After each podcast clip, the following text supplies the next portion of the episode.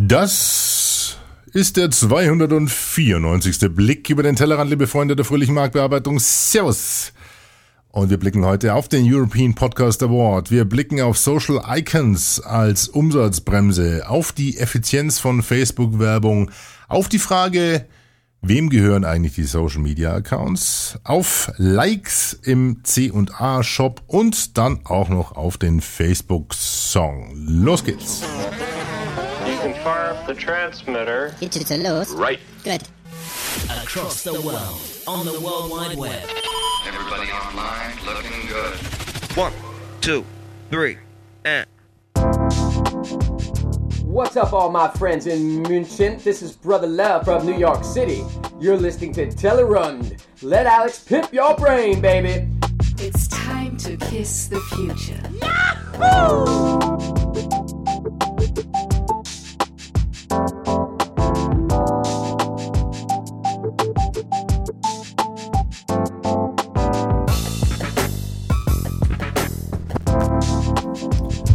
Und damit ein sehr jazziges Servus zum 294. Blick über den Tellerrand. Der Blick auf die Portosphäre, Blogosphäre, WebX0 und User-Generated Schnickschnack. Euch allen landläufig bekannt als Social Media. und Servus sagt euer. Onkel Alex. Der Pottpimp. So, Jetzt ist aber genug. Genau, haben wir genug Blödsinn gemacht. Wir müssen sofort einsteigen, liebe Freunde der fröhlichen Marktbearbeitung. Ihr wisst ja, wir haben wie immer relativ wenig Zeit und äh, ja, ihr wisst es auch. Ihr habt es am eigenen Leibe spüren müssen. Der 293. Blick ist bereits fast drei Monate her. Toll. Genau, und da haben mich natürlich relativ viel von euch angesprochen und auch äh, die verbale Peitsche geschwungen und das natürlich zu Recht. Deswegen begrüße ich euch jetzt endlich mal wieder am 1. Juni 2012 zum 294. Blick auf Social Media. so, genug Blödsinn gemacht. Und wir wollen auch den Jazz mal ein bisschen ausbremsen. Keine Angst, ich nehme nach wie vor keine Drogen. Ähm, auch wenn es so klingt. Äh, will mich bei ähm, zu dem Jazz nochmal ganz kurz ganz herzlich bedanken beim Frankie, beim Frank Busch von den Tonjuwelen. Äh, bei dem war ich nämlich und seiner besseren Hälfte, der Doris Hammerschmidt. Tonjuwelen betreuen uns seit Jahren ja schon im Bereich Podcast-Produktion und die hat's jetzt mal von Berlin in den Münchner Süden verschlagen. Das allein ist natürlich schon ein Kulturschock, aber den haben sie ganz gut überwunden, haben das Ganze kompensiert mit äh, einer Qualifikation oder Qualifizierung zur ja, zum Honigproduzenten sozusagen. Ja, die haben an ihrem netten Häuschen, wo auch das Tonstudio drin ist, inzwischen ein Bienenstock stehen und ein Bienen, eine Bienenkolonie und äh, kämpfen da jetzt mit Königin und Schlechtwetter und Gutwetter und dicken Augen durch die Bienenstiche und hin und her. Äh, na, kurze Geschichte.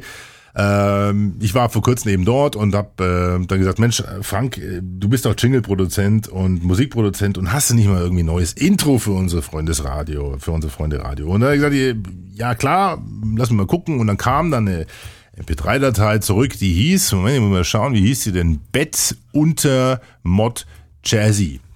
Ja, so sind Musikproduzenten. Ich denke mal, was will er mit dem Bett? Und dann, klar, das ist das Soundbett unter der Moderation. Also das Soundbett und das Intro damit in jazziger Form komponiert, exklusiv für euch hier und für mich in der Anwendung, nutzungsrechte technisch, hoffe ich mal, absolut sauber, der Jazzy Tellerrand als Intro. Vielen Dank an Frankie von den Tonjuwelen und an die Doris, die immer so fleißig produziert und die den Datev, äh, Datev Podcast für uns produziert. Und der Datev Podcast hat den Platz Nummer 17 gemacht beim European Podcast Award 2011. Ja, stört euch nicht, das hat ein bisschen gedauert mit der Auswertung. Äh, Im Bereich Business. Finde ich schon mal klasse. Auf Platz 20 ist Kanal Grün, der Ketchum Kommunikationspodcast. Beste Grüße an Claudia ähm, Geidel von, äh, von Ketchum und an die Petra Sammer. Ich weiß nicht, die zwei machen das, glaube ich, immer noch. Ich habe es leider schon lange nicht mehr gehört, muss ganz ehrlich sagen. Ähm, das ist jetzt Ketchum Playon inzwischen und äh, die bauen gerade ein neues Studio auf. Also auch ein Business-Podcast. Und dann haben wir dann noch der Mittelstands-Wiki, haben wir hier Braincast und Guerilla FM. Der Heldenfunk von Sun ist mit dabei. Hans-Jürgen Walter, das Abenteuer NLP und Kommunikation. Was lese ich euch gerade vor? Ich lese euch gerade vor die Top 20 des Rankings des European Podcast Awards 2011. Und jetzt kommen wir mal zu den Top 3. Platz Nummer 3 ist Happy Shooting, der Fotopodcast mit Chris Marquardt und dem Boris. Finde ich ganz klasse, super. Und auch Glückwunsch an Platz Nummer 2 an den Tommy, an den Thomas Wannhoff für Wannhoffs wunderbare Welt der Wissenschaft. Äh, findet ihr übrigens alles auf eurem Blog zum Blick, pimpyourbrain.de. Da ist die ganze Liste abgedruckt und auch der Link auf den European Podcast Award. Und Platz Nummer eins. Achtung, haltet euch fest, schnallt euch an. Platz Nummer eins in der Bereich, äh, in der Kategorie Business European Podcast Award Winner. Blick über den Tellerrand. Hä? Ja, wie geil ist das denn? Das wollte ich doch mal gesagt haben hier. Also, heuer haben wir abgeräumt. Vielen Dank auch an euch, denn das Ganze ist eine Mischung eines äh, einer Jury und eines Online-Votings und äh, da hat's der Blick über den Tellerrand auf den Platz Nummer eins geschafft. Also European Winner vom European Podcast Award 2011. Ja, hält aber auch noch an in 2012. Ich habe auf das Haltbarkeitsdatum geschaut auf der Trophäe. Das gilt bis 2013.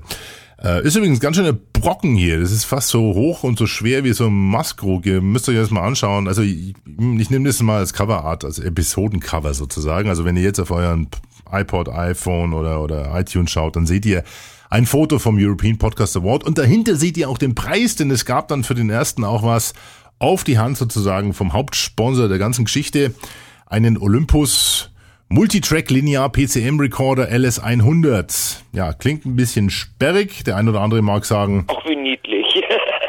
ja, aber es ist ein, ein geiles Gerät. Ich habe es noch nicht ausprobieren dürfen, aber es liegt wohl preisklassentechnisch irgendwo bei 450 Öcken. Also insofern eine ganz schöne Wumme. Ich habe ja hier meinen Zoom H4 und der sieht so ähnlich aus, auch mit zwei XLR-Eingängen. Also vielleicht gibt's demnächst mal testweise einen Blick mit dem LS100 von Olympus.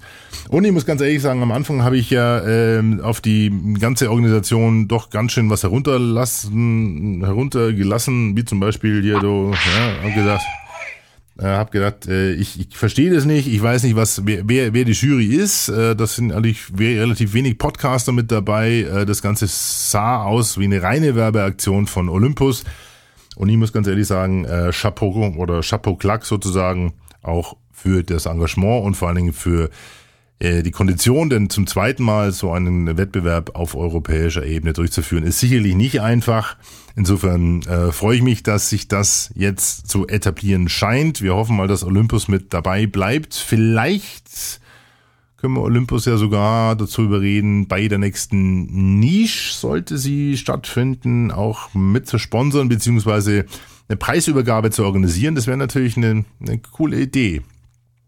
Habe ja schon drüber nachgedacht. Aber zur Niche will ich jetzt noch nicht viel verraten. Ich weiß, der eine oder andere wartet schon drauf, aber im Moment äh, bin mal froh, dass ich einen Podcast habe machen können. Also, wie gesagt, wir sind Gewinner hier mit unserem kleinen Freunde Radio des European Podcast Awards. Soweit, so gut. Kommen wir jetzt, bevor wir richtig einsteigen in die Materie, zu denen, die ähm, dieses kleine Freunde Radio auch finanziell unterstützt haben. Denn ihr findet auf pimpyourbrain.de eure Blog zum Blick rechts oben den Spendenknopf und den hat einer gedrückt der schon mal 2011 die Rakete abgeschossen hat mit 50 Euro und jetzt ist er dabei mit 79,95 hier aus der Ecke Nymphcastle. Der Topspender, der Brainiac dieser Episode, das ist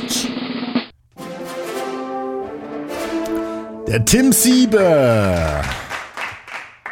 Ja, Nymphcastle hier, das, ich glaube, der wohnt irgendwo oder hat sein Büro hier irgendwo um die Ecke, da am Kanal in Nymphenburg. Und freut mich außerordentlich, Tim. Vielen Dank dafür. Seit zwei Jahren mal wieder was gespendet. Gespendet hat auch der Martin L. aus Sachsenheim. Äh, den Nachnamen, glaube ich, darf ich nicht verraten, weiß nicht warum. Ja, mit 20 Euro ist er mit dabei. Und der Steven Müller aus Ebernen Franken, der Stevie vom Metal Franconia Podcast www.metalfranconia.de.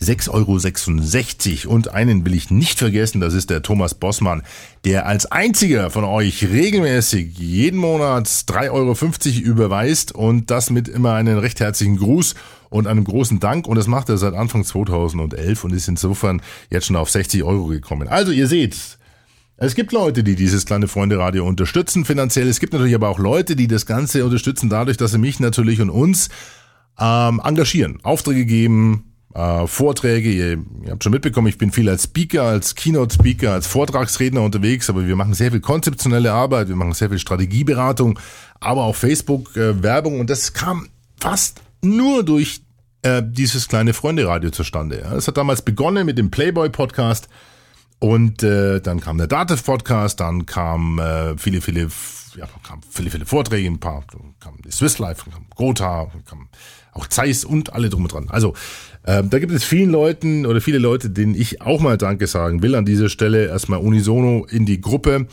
ähm, will mich aber explizit beim ähm, Kai Wacholder und beim Kai Brunning äh, bedenken und sende beste Grüße nach Kassel. Die wissen schon, wofür. Auch beste Grüße an Oliver Leise vom Zukunftsforschungsinstitut Sie Moore.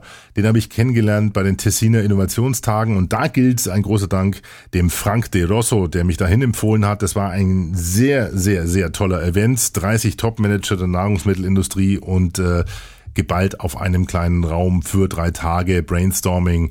Äh, sehr interessante Vorträge, muss ich ganz ehrlich sagen. Und auch einer von Oliver Leise, der uns dann in die Welt geschaltet hat und gezeigt hat, wie in äh, Russland und in China, wie Verpackung aussieht und hat da so eine Trendforscher und so. Oliver Leise, Seymour, Institut für Zukunftsforschung. Und beste Grüße auch an den Martin Frick von Crowd Park aus Berlin. Der war nämlich bei uns mal im Büro und ich war nicht da, ich depp. Ja, also Martin, wir kriegen das schon noch hin. Demnächst in der Schellingstraße, im Schelling Brain sozusagen, unser Büro von nexperts.net. So. Kurz durchatmen. Und jetzt geht's los. Jetzt kommt das Poposkop.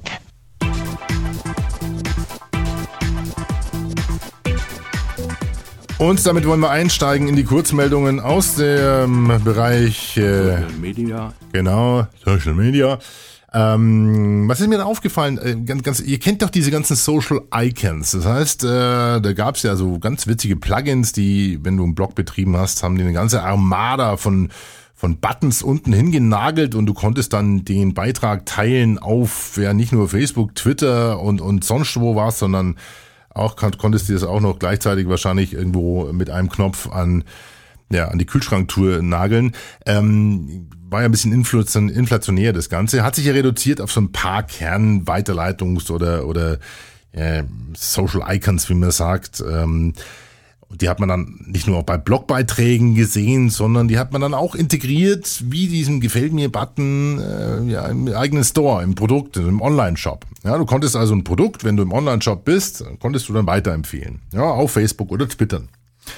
Und durch diese ganze Datenschutzdiskussion äh, gab es dann doch schon einige, die gesagt haben, Hä, ich weiß nicht, ob das so gut ist, wenn ich jetzt da hier mein äh, Akne-Produkt kauf oder meine figurformende Unterwäsche und ähm, ich weiß nicht, äh, also weder will ich dann meinen ganzen Freunden mitteilen, dass ich jetzt gerade figurformende Unterwäsche kaufe, äh, noch äh, will ich vielleicht riskieren, dass ich durch einen Kauf auf dieser Plattform auch wirklich irgendwo äh, ja, dass Facebook das mitbekommt, dass ich das Produkt kaufe. Und das hatte man untersucht. Es gibt also eine gewisse Hemmung bei Konsumenten, die online shoppen, wenn sie diese Social Icons bei Online-Shopping-Plattformen sehen. Und da hat sich die University of uh, Miami School of Business Administration mal hingesetzt und hat 200 Personen beim Online-Shopping beobachtet und ist draufgekommen, dass ein Viertel wirklich nicht kaufen wenn Sie ein Produkt unter, ja, in Anführungszeichen, Ausschluss der Öffentlichkeit kaufen wollen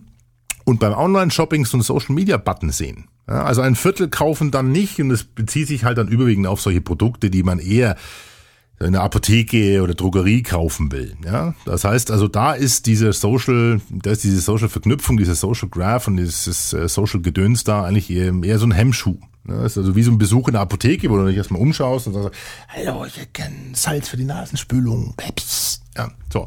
Und ähm, andersrum aber äh, gibt es auch einen positiven Effekt, wenn der Online-Shopper das Produkt wirklich gut findet und es ist weniger peinlich dann und er stolz auf seinen Kauf ist, dann kaufen sogar ein Viertel mehr auf diesen Plattformen und teilen das aber dann auch über diese Social Buttons mit. So gefällt mir oder äh, wenn Sie hoppla, das Gefühl haben, dass sie damit dann auch ihren Freunden zeigen können, was sie da Tolles gekauft haben, dann kaufen eben diese ja, Konsumenten, diese Diplom-Konsumenten ein Viertel mehr auf diesen Online-Plattformen. Klingt das logisch? Ja, halbwegs, weiß nicht. Hm, mal gucken. Aber ich fand's. Also auf jeden Fall kaufen ein Viertel nicht, wenn sie Stützstrümpfe kaufen wollen und ja, weiter.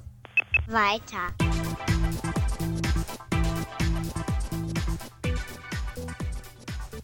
Hoppla, es war jetzt leise, ne? Ich muss noch ein bisschen warm werden hier mit meinen Knöpfchen hier. Nutella. Nuss-Nougat-Creme, liebe Freunde der fröhlichen Marktbearbeitung.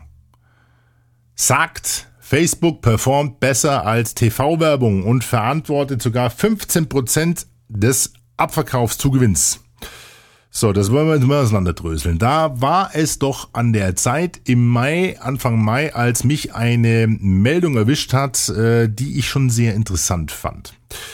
Jetzt geht's ja immer darum, Mensch, Facebook, ja, ROI, Return on Investment und fördertes Abverkauf, lohnt sich der ganze Facebook-Gedöns und hin und her, was ist ein Fanwert und so weiter und so fort. So, und jetzt kommt hier eine Aussage von Nutella, die sagt, Facebook performt besser als TV-Werbung oder beziehungsweise out, genau, Nutella says Facebook Ads outperformed TV.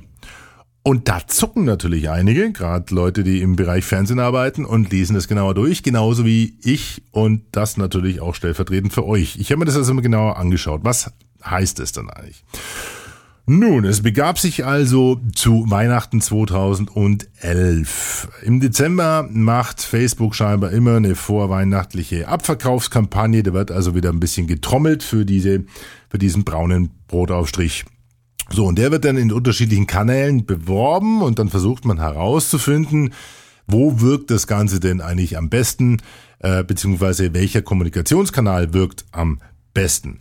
Und jetzt hat er mir erstmals wirklich großflächig auch Facebook bedonnert mit äh, Werbung und nicht nur mit Werbung, sondern auch mit einer vorweihnachtlichen App, nämlich einem Adventskalender. Und äh, ja, ihr wisst, so Adventskalender auf Facebook, die sprießen ja Facebook äh, vor Weihnachten so wie äh, Pickel aus dem Gesicht eines pubertären Turbokonsumenten der Nuss-Nougat-Creme. Ähm, also müssen wir die speziell bewerben. Also hat man richtig Geld in die Hand genommen und gesagt, okay, pass mal auf, wir bewerben diese App auf Facebook und äh, diese Kampagne und hat dann quasi auch wirklich fast 30 Prozent, äh, also knapp ein Drittel aller Internetnutzer in Deutschland erreicht, die auf Facebook sind. Also sehr, sehr reichweitenstarke Facebook-Kampagne. Äh, insgesamt waren es, glaube ich, dann sogar 3,8 Millionen Menschen, die die Nutella-Facebook-Kampagne gesehen haben, aber nicht den, den, TV-Spot gesehen haben. Ja. So, wie kommt man jetzt dann aber zu dieser Aussage, dass Facebook besser performt als TV? Nun, man hat gemessen, dass allein durch die Facebook-Werbung oder dass allein angeblich die Facebook-Kontakte für 15 Prozent der zusätzlichen Abverkäufe von Nutella im Handel verantwortlich waren. Und das war quasi verglichen mit TV besser. So, wie misst man das jetzt eigentlich? Das habe ich mir natürlich auch gefragt und dann habe ich mal ein bisschen rumrecherchiert und habe dann auch die Kollegen von Norago getroffen, die witzigerweise auch bei uns im Haus sitzen und die das Ganze mitverantwortet haben, das zu messen. Das ist nämlich ganz, das ist gar nicht so einfach. Aber ich will ihn mal ganz kurz mit durch diesen Prozess nehmen, denn er heißt im Endeffekt, bei einer gewissen Budgetgröße kann man messen, ob Facebook wirklich ein äh, ja, Gewinn ist oder besser performt als klassische Kanäle. Nun, was haben die gemacht? Es gibt verschiedene Panels. Es gibt ein Online-Panel, es gibt ein GFK-Panel und es gibt natürlich die ganzen Facebook-Insights und die, die, ja, die praktisch die äh, Informationen, die ich aus der Facebook-Werbemaschine äh, rausziehen kann. Was mache ich also? Ich messe über ein Online-Panel in der Größe von circa 35.000, 36.000, messe ich, wie viele Leute eigentlich mit dieser Facebook-Werbung in Kontakt kommen. Dann habe ich schon einen gewissen Anteil. Ja. So, und dann messe ich aber auch noch über das GFK-Panel, wie viele Leute die TV-Werbung gesehen haben. Und dann nehme ich die Schnittmenge zwischen dem Online-Panel und dem GFK-Panel und errechne und frage dann bei denen nochmal nach, mal, habt ihr in den letzten ein, zwei Wochen einen Nutella gekauft oder mehr gekauft oder weniger gekauft? Das kann ich dann dann hochrechnen und dann im Endeffekt zu Aussagen der Werbewirksamkeit der entsprechenden Kanäle kommen. Kapiert? Nicht? Egal. Könnt ihr nachlesen bei mir unter pimpyourbrain.de, euren Blog zum Blick. Ja, habe ich einen Beitrag dazu geschrieben, der da heißt, äh, bis, äh, wie habe ich ihn denn genannt? Äh, Facebook, ja, eigentlich so ähnlich, wie ich es euch jetzt gerade gesagt habe. Blick über den Tellerrand des Gewinne. Nutella sagt, Facebook performt besser als TV-Werbung und verantwortet 15% Abverkauf. Und da findet ihr auch die Links zu den ganzen Studien und zu dieser Pressemitteilung, die von Facebook kommt.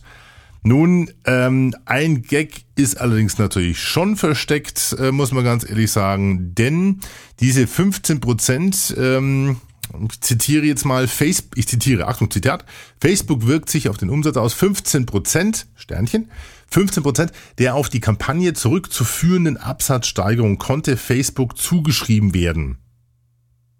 Nochmal, 15 Prozent der auf die Kampagne zurückzuführende Absatzsteigerung konnte es Facebook zugeschrieben werden. Und dieses Sternchen hinter diesen 15 Prozent hat mich natürlich neugierig gemacht und habe ich mal unten gelesen, was da steht in dieser Pressemitteilung von Facebook. Da steht Sternchen, adjustierte Effekte bezüglich der demografischen Struktur der Facebook-Nutzer. Nochmal, die 15 Prozent sind die adjustierten Effekte bezüglich der demografischen Struktur der Facebook-Nutzer. So, und jetzt fragen wir mal The Book of Knowledge, Wikipedia, was adjustierte Effekte sind, beziehungsweise wir googeln mal. Und ich muss ganz ehrlich sagen, ich hab's trotz ähm, Lesen von mehreren äh, ähm, Quellen noch nicht wirklich verstanden. Es geht hier um multiple Regressionen, um Kohortenstudien, um das äh, erhalten Frauen mit koronarer Herzerkrankung eine schlechtere. Ähm, also es gibt hier die adjustierten Effekte, habe ich nicht wirklich. Äh, machen wir es kurz. Wenn von euch jemand weiß, was Facebook meint mit dem Begriff adjustierte Effekte bezüglich der demografischen Struktur der Facebook-Nutzer und ob dann das mit den 50% auch gar nicht so wirklich stimmt, dann sagt er mir gerne Bescheid. Denn äh, äh, vielleicht ist es auch so wichtig äh, wie das hier. Hey, schon gehört? In Wolfenbüttel ist ein Sack Haferschrot umgefallen. Nee, echt? Ja, schrecklich, oder? Oder es stimmt wirklich, also das müssen wir mit euch zusammenarbeiten. So, wie gesagt, Nutella sagt 15%, Facebook sagt auch 15% und das Ganze sind adjustierte Effekte und keiner weiß, was das ist. Und äh, wir fragen uns dann natürlich, äh, was fragen wir denn? Haben wir da irgendwas? Ist das vielleicht äh, so? Wollen Sie mich verarschen oder was? Nee, das war, das war gar nicht, das war nicht fair, das war nicht fies. Also Okay, Fazit bleibt hängen. Es lässt sich messen, man muss es nur gescheit machen. Weiter.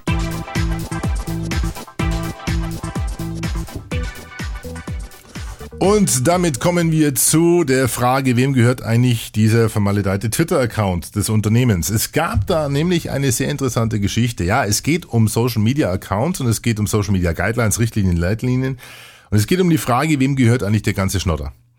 So, wenn ihr eine Firma habt oder in einer Firma arbeitet und die hat einen YouTube-Kanal, einen Twitter-Kanal, einen Facebook-Kanal, dann wisst ihr klar, es gibt dort Administratoren. Da gibt's dann immer die Streitfrage, mein Gott, muss ich denn jetzt irgendwie von der Facebook-Seite meines Unternehmens mit meinem privaten Account Administrator sein, ja oder nein? Oder kann ich mir einen eigenen, einen zweiten, einen inoffiziellen zulegen, mit dem ich dann Administrator spielen kann? Oder kann ich das über den Unternehmens, über das ein sogenanntes Unternehmenskonto bei Facebook machen? Das kann man sich auch einrichten lassen. Das hat allerdings dann relativ oder weniger äh, weniger Rechte und hat auch weniger Möglichkeiten, Statistiken auszuwerten und so weiter und so fort. Also gibt's viele Aspekte. Ja, ihr wisst schon. Also ihr merkt schon, wir quälen uns da regelmäßig durch.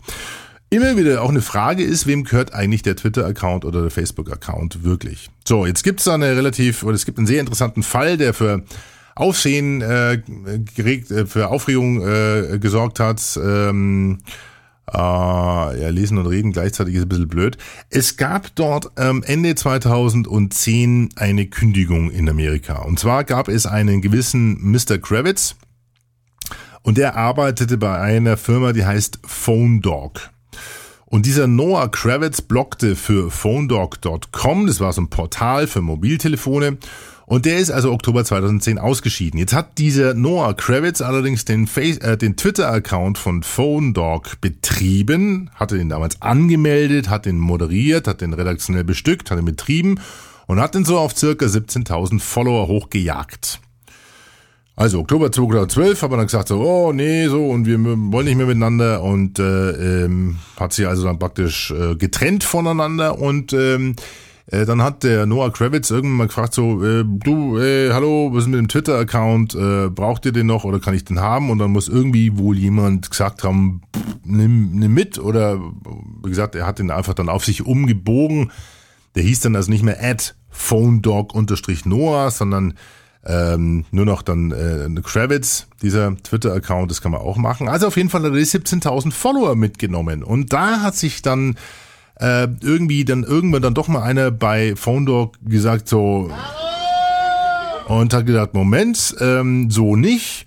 Dann hat man sich noch irgendwie über ausstehende Gehälter gestritten und so weiter und so fort. Und dann ging das Ganze vor Gericht und dann kamen die von PhoneDog drauf, Noah Kravitz zu verklagen auf Herausgabe dieses Twitter-Accounts und auf einen Schaden von 340.000 US-Dollar. Das haben die bemessen, dadurch, dass sie gesagt haben, äh, jeder Follower hat im Schnitt 20 US-Dollar Umsatz gemacht über diesen Zeitraum, der ihnen da entgangen ist. Also zwei 2,5 Dollar pro Follower und Monat und es summierte sich dann eben auf diese 340 Dollar und damit sind die dann vor Gericht gezogen und gesagt, pass mal auf, wir wollen 340.000 Dollar, weil du uns den Twitter-Account geklaut hast und damit auch Umsatz geklaut hast. Das Ganze ist noch anhängig. Es gibt sehr interessante Links zu dem Thema, mitunter auch äh, zu einem Beitrag äh, auf dem Blog Recht 2.0, der auch vom Dr. Carsten Ulbricht betrieben wird, äh, mein sehr geschätzter Kollege, der uns immer bei, beisteht in rechtlichen Fragen, auch bei der Erstellung von Social Media Guidelines und Richtlinien. Und ähm, den verlinke ich euch auch mal. Und dort wird also diskutiert, ist es dann so rechtens eigentlich oder nicht? Das heißt, wer besitzt eigentlich die Social Media Accounts? Wem gehören die in Anführungszeichen der Firma oder dem Mitarbeiter? Muss er die rausgeben? Wie regel, vor allem, wie regelt man diese Herausgabe und dieses Besitztum an Social Media Accounts? Ähm, wie regelt man auch, was passiert, wenn der Mitarbeiter das oder Unternehmen verlässt? Äh, und so weiter und so fort. Denn das sind alles so, so Punkte, die man in Social Media Richtlinien äh, oder auch Guidelines für das Social Media Team festlegen sollte. Wer darf also zum Beispiel die Einstellungen ändern von so einem Account und so weiter und so fort. Eine sehr interessante Geschichte. Das wird wohl bis Ende des Jahres dauern bis dort ein, äh, ähm, ja, ein, ein Urteil gefällt wird. Äh, Im Moment sieht so aus, dass Phone Dog wohl ähm, die Markenrechte sich hat äh, nochmal bestätigen lassen und die wirtschaftlichen Interessen und die Beziehungen zwischen dem Unternehmen und den Twitter-Followern. Und jetzt, äh, ja, scheint man wohl in die nächste Instanz zu gehen und jetzt gibt's gerade eine Gegenklage und so weiter und so fort. Also, das behalten wir im Auge und schauen uns das Ende des Jahres dann nochmal an, was draus geworden ist. Ähm, auf jeden Fall ist das natürlich keine schöne Geschichte, wenn sowas passiert. Aber man mag sich denken, ja, mei, äh, wem sollte es schon passieren? Aber es passiert öfters, als wir denken und damit können wir fast nochmal einen aufmachen. Machen wir nochmal ein Fass auf? Oder nicht? Ja, nee. Ach so, nee, jetzt machen wir mal ein bisschen Späßchen zwischendurch zum Thema Gericht, Rechtsverdreher, Entschuldigung, nichts gegen dich, Carsten, ähm, und auch äh, Rechtsversicherung. Da habe ich gestern einen netten Spot gehört, denn spielen wir mal zur Auflockerung ein. So, Achtung, Moment. Im Fall der Anklage schwere Körperverletzung gegen Horst Kuczynski kommen wir jetzt zu den Schlussplädoyers. Es beginnt die Verteidigung. Bitte, Herr Verteidiger. Okay, Digga, ich sag das jetzt zum letzten Mal. Ich hab dem Typen in der La Paloma Bar nicht den Kiefer gebrochen. Und wenn der Clown da mit der weißen Perücke und dem schwarzen Frauenkleidchen noch einmal das Gegenteil behauptet, poliere ich dem so dermaßen die Fressleiste, dass er die nächsten Wochen nur noch püriert essen kann. Alles klar? Ende der Durchsage. Nicht jeder kann sich vor Gericht selbst verteidigen. Lieber eine günstige Rechtsschutzversicherung der DEVK. DEVK. Persönlich, preiswert, nah. So viel zum Thema Rechtsverdreher oder zum Thema. Stop breaking the law, asshole! Ich fand's einen witzigen Spot. Ja? Äh, es sind übrigens schon wieder ein paar aufgetaucht. Also RMS Ramses Award äh, war wieder am Laufen hier. Das heißt, es wurden wieder Werbespots ausgezeichnet. Die werden wir uns demnächst mal anhören. Mal schauen, ob da der ein oder andere witzige für euch mit dabei ist. Ihr wisst, ist ja ein bisschen Kulturgut unseres kleinen Freunde Radios. Solche witzigen, gut gemachten Radiospots einzustreuen. Kommt man jetzt nicht mit irgendwelchen Nutzungsrechte fragen. Bis jetzt hat es mir gepasst. Zum Thema Nutzungsrechte, wem gehören eigentlich die Xing-Kontakte? Also eine Fortführung des Themas, wem gehören nicht die Social Media äh, Accounts? Nun, äh, wem gehören eigentlich eure Xing oder eure LinkedIn-Kontakte? Die Antwort auf die Frage ist nicht ganz so einfach, wie ihr euch das vorstellt. Da gibt es sehr interessante Aspekte, sehr interessante Fälle, die anhängig sind und äh, ihr werdet es äh, nicht glauben, aber das besprechen wir im 295. Blick über den Tellerrand und damit haben wir einen Cliffhanger. Kommen wir jetzt nämlich zur letzten Meldung für heute. Weiter. Und die bezieht sich auf eine Kampagne, die mir besonders aufgefallen ist in der letzten, im letzten Monat. Äh, die hat was mit Facebook zu tun und der Tatsache, dass Facebook inzwischen auch schon in unserem realen Leben angekommen ist, wenn man es zulässt. Jawohl, bloß keine Angst, tut auch nicht weh. C und A hat's vorgemacht. Äh, da kam nämlich in Brasilien die Agentur DDB Brasil drauf, bei C&A in Sao Paulo eine Kleiderstange in den Shop zu stellen und Kleidungsstücke auf Kleiderbügel zu hängen. Die Kleiderbügel hatten oben so ein kleines Fenster mit so einer digitalen Zahl oder mit so einem digitalen Fenster. Man, da konnte man eine Zahl ablesen, ja. Und so hatten diese Kleidungsstücke unterschiedliche Zahlen. So, woher kamen die Zahlen? Und es ist der eigentliche Gag. Das sind die Anzahl der Likes bzw. gefällt mir auf Facebook von diesem Kleidungsstück. Das heißt, C&A Brasilien hat auf der Facebook-Seite eine App aufgebaut und dort konnten die Fans, und es sind glaube ich jetzt knapp eine Viertelmillion, dann praktisch abstimmen, welche Kleidungsstücke sie denn cool finden oder nicht cool finden. Und das wurde als Ergebnis quasi live übertragen ähm, über die Facebook API an diese Kleidungs- oder an diese Kleiderbügel. Und man konnte dann im Shop selber schauen, ob wir mit seinem, ob man mit seinem Griff zum richtigen Kleidungsstück auch wirklich noch äh, richtig lag oder ob man ähm, ja doch irgendwie die olle Klamotte irgendwie in der Hand hatte. Also man hat quasi die Abstimmung im Internet direkt live auf diese Kleiderbügel übertragen. Müsst ihr euch mal anschauen. Der Link dazu unter pimpyourbrain.de, eurem Blog, eurem Blog, eurem Blog zum Blick. Ähm, dort findet ihr also praktisch auch ein Foto und ein äh, Link auf diese sehr interessante Applikation, an diese sehr interessante Facebook-App von C&A Brasil mit dem Beweis, dass Facebook inzwischen auch schon fast im richtigen Leben stattfindet. Ich fand's cool. Mir hat's gefallen. Plus jetzt, jetzt, jetzt gibt's Musik.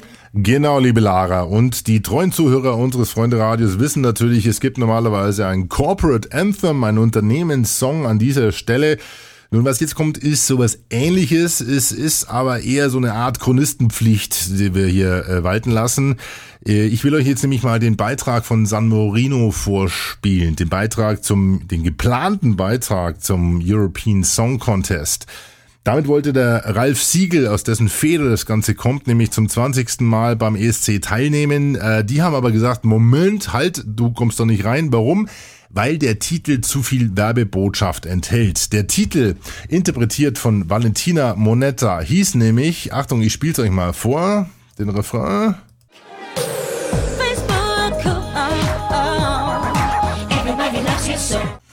So, und damit könnt ihr schon erahnen, dass äh, der ESC da recht hatte, zu viel, äh, ein bisschen zu viel Werbung im Titel. Dann hat man das umgeschrieben, hat dann den Social Network Song draus gemacht und der hieß dann anstatt Facebook, oh, oh, oh, nur noch so, oh, oh, oh, oh. Und das war dann zu dünn. Halbfinale war dann Ende. Also, für euch als Experten im Bereich Social Media. Hier jetzt eben Chronistenpflicht. Ihr müsst das gehört haben. Facebook, uh, oh, Oh von Valentina Monetta. Damit sage ich erstmal vielen Dank fürs Zuhören. Bis zum 295. Blick. Beste Grüße hier aus dem sonnigen Nymph Castle. Ich hoffe, es dauert nicht mehr so lang wie vom letzten auf den jetzigen Blick. Falls ihr Lust habt äh, zu spenden, findet ihr den Spendenknopf rechts oben unter pimpyourbrain.de.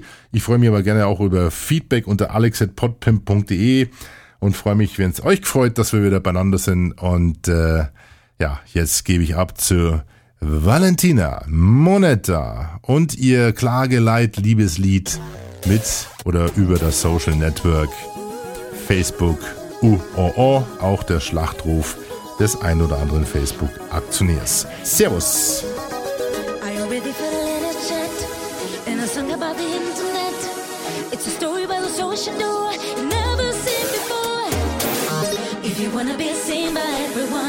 Wanna be in the dream and have some fun. If you wanna be on the hook, simply take a look.